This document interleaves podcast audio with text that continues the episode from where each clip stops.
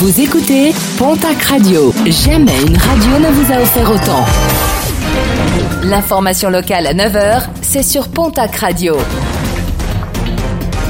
Bonjour Jean-Marc Courage Sénac. Très belle matinée. Un appel à témoins lancé dans les Pyrénées-Atlantiques pour retrouver un randonneur espagnol de 61 ans. Ce dernier n'a pas donné de nouvelles à ses proches depuis euh, samedi.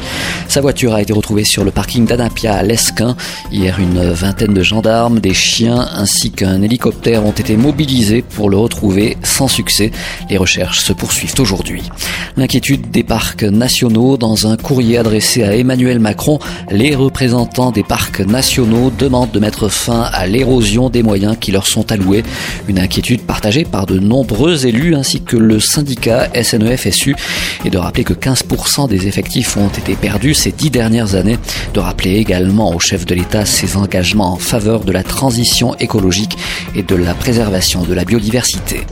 Nos couleurs, Arcolan et les Bascos mènent depuis le début de la semaine une grande enquête dans les Landes, le Pays Basque et le Béarn, une enquête sur l'homophobie et la sérophobie en partenariat avec l'association AIDE, une enquête qui a pour but de recenser les comportements et actes LGBT plus phobes et ou sérophobes, une enquête disponible sur internet et qui s'achèvera en avril prochain pour une publication des résultats en mai 2021.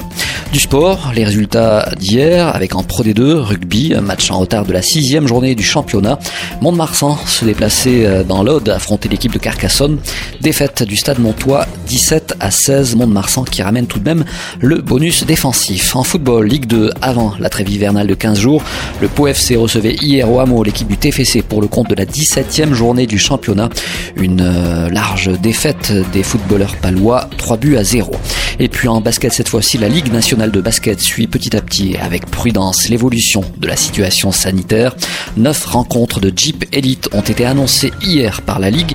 Elles se dérouleront du 15 au 17 janvier prochain. L'élan Bernet affrontera notamment l'équipe de Bourg-en-Bresse dans le cadre de la 12e journée du championnat.